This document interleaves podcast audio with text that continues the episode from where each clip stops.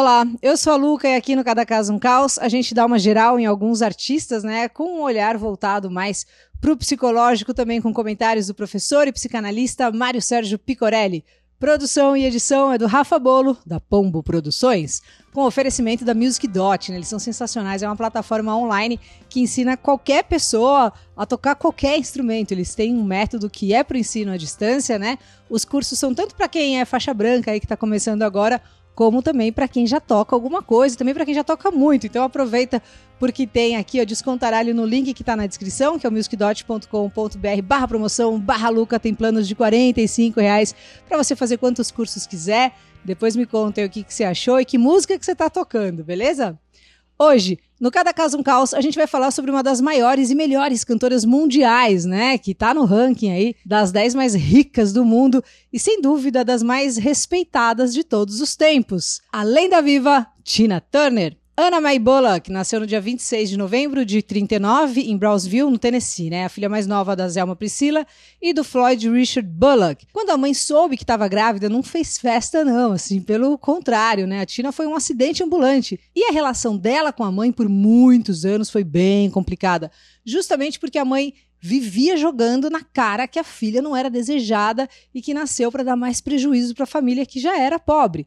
Eles viviam numa comunidade rural, né? O pai trabalhava como supervisor ali dos agricultores e quando ela era criancinha também trabalhava colhendo algodão junto com eles. Os pais se separaram no início dos anos 50. A mãe vivia um relacionamento abusivo também com o pai. A Tina tinha pouco mais de 10 anos, né? O pai casou com outra, fez outra família e Bye bye, nunca mais. A mãe pegou a irmã mais velha e ó, área. Então a Tina acabou ficando com a avó materna. Ela teve uma infância muito dura, né? Passou muito perrengue emocional, físico, financeiro, né? Na adolescência ela trabalhou como faxineira, estava sempre dura. Aos 16, a avó morreu, ela teve que voltar a morar com a mãe. Ficou pouco tempo e ó, já se enroscou com um músico, o Raymond Hill. Nessa fase aí também foi auxiliar de enfermagem. Esse cara, de bonzinho assim, ele não tinha Nada. Raymond Hill, que era saxofonista né, da banda Kings of Rhythm, do Ike Turner, eles se conheceram porque a Tina sempre ia no bar que a irmã trabalhava como garçonete e a irmã namorava o batera dessa banda aí que tocava lá direto. Aliás, foi o batera que, ó, deu o microfone ali pela primeira vez para Tina cantar. Eles tiveram um filho, né, o Craig, logo depois do nascimento, o relacionamento downhill, mil. Se separaram, o Ike Turner era super afim dela, já fazia um tempo, né, e ela comentou que achava ele assim, ai, nada a ver, esse cara é muito feioso. Mas o tempo foi passando e veio uma admiração misturada com gratidão. Foi ele que colocou ela fixamente ali para cantar na banda. A Tina virou backing vocal principal, o ex deu área total, o Ike separou da mulher, mudou o nome da banda para Ike and Tina Turner, no começo ela não curtiu o nome, assim, e aí quando foi questionar, o Ike respondeu com que seria a primeira das inúmeras agressões físicas, e adendo, hein? Na maioria das vezes, ele batia com objetos porque não queria estragar a mão, que tocava guitarra. Eles se casaram, adotaram o Craig, né, o filho da Tina, o Ike adotou como filho. Fez mais um filho também ali, o Ronnie, né, o Ike já tinha dois brasileiros, o Ike Jr. e o Michael, e ele controlava tudo relacionado a ela, shows, o dinheiro, vivia criticando a forma como a Tina cantava, o cabelo, as roupas, postura, enfim, tudo. O passatempo era inferiorizar, maltratar e sempre criticar a Tina. Ela disse assim, ó, a nossa vida juntos foi marcada por abuso e medo, num jeito perverso. Os hematomas que ele me deu, um olho roxo, o lábio machucado, a costela trincada, eram marcas de posse, uma maneira de dizer ela é minha e eu posso fazer o que eu quiser com ela. Eu sabia que tinha que ir embora, mas eu não sabia como dar o primeiro passo. Nas horas mais difíceis, eu me convenci que a morte era o meu único caminho. Fecha aspas. Pois é. Ela escreveu em um dos livros aí, né? Em 1968, quando ela tinha 29 anos, a Tina tentou mesmo se matar tomando veneno de rato. Nessa fase, eles estavam assim bombando, né? Fizeram muito sucesso com River Deep Mountain High, A Full in Love. No começo dos 70, apavoraram com um cover espetacular espetacular de Proud Mary, né? Um som dos mestres do Creedence Clearwater Revival. Ganharam até Grammy, inclusive, por essa versão. Enfim, sucessão. E ninguém comentava do tanto que ela sofria. Cara de paisagem. O tempo foi passando, o dinheiro foi entrando, o Ike foi, ó cheirando, abriu um rombo na napa, ficou um vazado assim no, no septo nasal, sangrando direto, e ele cheirava mais para não sentir dor. Eu li há muitos anos um livro que ele escreveu falando sobre a Tina, né? Ele até tentou falar mal dela assim, mas sabe quando não rola? Não funciona, não deu certo. E essa parte que ele fala do volume de pó que ele usava era surreal. Na parte musical, muitos livros acreditam a ele como sendo assim o criador da primeira música de rock, né? Aquela Rocket 88. É, de 51. Um cara que era muito fã do Ike foi o Elvis, né? Que ficava muqueado ali nos bares de negros atrás do piano do Ike, ficava vendo ele tocar, pirando. O Ike cresceu numa família super humilde, né? Ele viu o pai ser espancado por uma multidão de brancos. Falaram para ele que aquilo tinha sido um ato de retaliação por causa de uma mulher que o pai dele estava tendo um caso. Vai vendo. O pai, depois dessa porradaria, ficou numa cadeira de rodas, assim, com várias sequelas,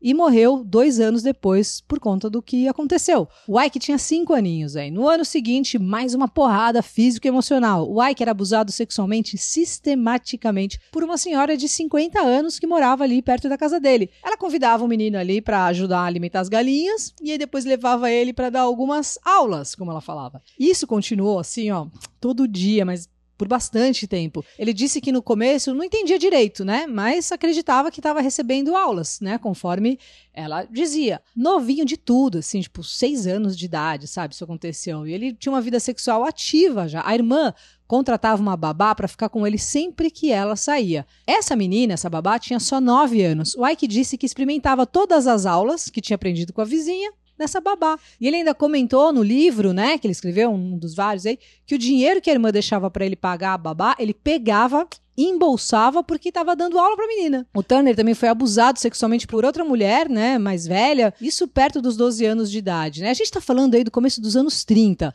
Bom, no longo ali tempo que eles ficaram juntos, ele e a Tina, o espancamento, violência sexual e psicológica foram tão pesados que atualmente a Tina sofre de estresse pós-traumático e disse que direto tem flashbacks da época. Eles ficaram 18 anos juntos, é muito tempo, né? Até que em 76, depois de mais uma briga por causa de ciúmes, raiva, inveja, né? Por ela tá fazendo mais sucesso com ele na carreira e tal. De novo, a Tina tentou suicídio, tomou um monte de sedativos e ficou um mês em coma. Depois do coma, a amiga Jack, que chegou a ser inclusive backing, né, do Ike, apresentou a filosofia budista. Ela disse que foi assim uma revolução interior muito positiva e que tudo mudou para muito melhor. A Tina fugiu de casa com 36 centavos, ficou escondida por um tempo, pegou os filhos, o enteado, foi para casa da Jack. Entrou com um processo, não queria um puto do dinheiro, só queria manter o nome. Conseguiu. Ela disse que o conhecimento da filosofia budista ajudou muito. Ficou anos na dela, né, sem lançar nada, até que em 84 ela mandou Private Dancer, né, que também tinha What's Love Got to Do It.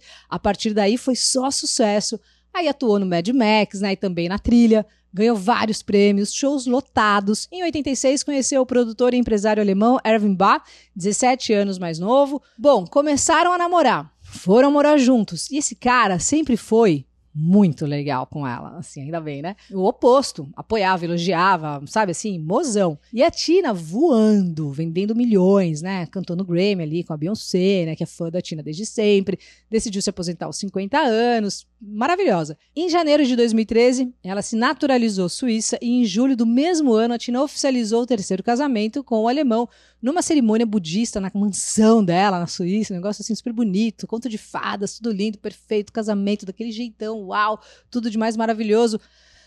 Ah, até que, três meses depois, sofreu um derrame, teve que fazer muita físio para reaprender a andar e a saúde começou a ir para o downhill. Em 2016, foi diagnosticada com câncer intestinal, né, que comprometeu ali o funcionamento dos rins. Ela soube que ia ter que fazer hemodiálise para sempre ou então esperar ali por um transplante. Ela pensou até mesmo em suicídio assistido, né, que é permitido na Suíça. Mas o marido falou que nem a pau, fia, toma esse rim aqui. No começo ela não queria aceitar a doação do rim, mas o marido insistiu, fez todos os exames e estava tudo ok. Então, em abril de 2017, fez a cirurgia e foi sucesso, estava tudo lindo. Mas lembra do primeiro filho, o Craig? Em 2018, ele se matou aos 59 anos por conta de uma depressão assim, nível hardcore. A Tina disse que ele estava aparentemente bem, com um trabalho legal, uma namorada gente boa que ele gostava e tal, mas nas últimas conversas ela percebeu que tinha alguma coisinha ali. Bom, A Tina é sempre muito lembrada, né? Pela atitude, óbvio, pela voz, né? Era super fã também do Ayrton Senna.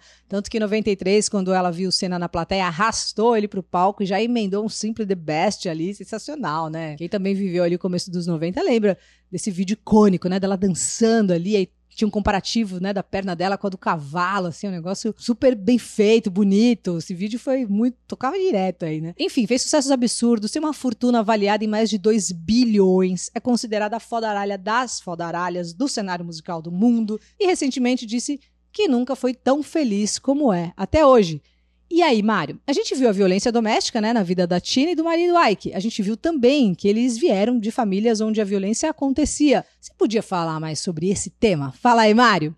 Pessoal, um grande abraço. No episódio de hoje, nós temos a Tina Turner e sua trajetória maravilhosa no mundo da música e, ao mesmo tempo, uma história de vida marcada pela violência, tanto enquanto mulher de seu segundo marido Ike, como em sua história de vida presenciando a mãe ser agredida por seu pai e sendo afetada pelo desprezo e abandono materno. Do outro lado dessa história, temos o seu segundo marido, Ike Turner, que além de ter sido abusado sexualmente, conviveu com a violenta sociedade racista do sul dos Estados Unidos, presenciando o espancamento de seu pai. Vocês querem saber como era a barra de se viver nos Estados Unidos em meados do século passado, no Sul? Assistam ao filme Mississippi em Chamas. E, além do que, traduzam a letra da música cantada pela Billie Holiday, chamada Strange Fruit. Bem,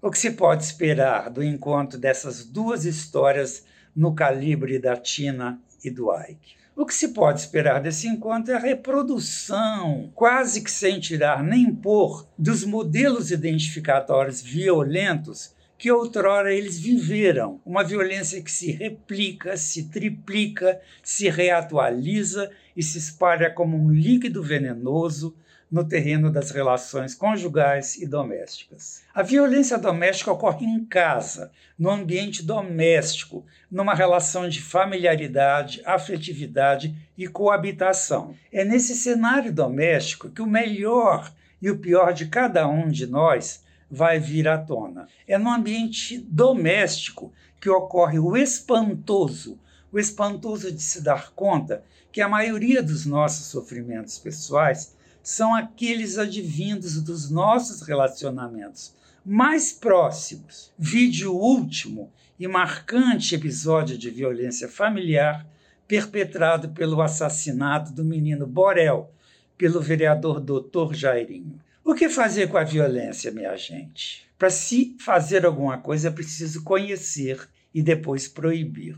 Como? Com campanhas de educação que deveriam há muito tempo estar funcionando nas escolas brasileiras, desde os primeiros anos escolares da criança, para que ela comece a criar condições de conhecer, aprender, entender as razões e, por fim, se defender dos vários tipos de violência existentes a violência física, a violência psicológica, a violência sexual, a violência contra o gênero e as diferenças sexuais, a violência contra os direitos fundamentais da pessoa, a violência doméstica e familiar, tudo isso funcionando junto com programas governamentais de apoio aos menos favorecidos, a criança, a mulher, aos grupos minoritários e, por fim, uma justiça mais atuante e rápida. Puxa, até cansei. É tanta coisa que tem, não?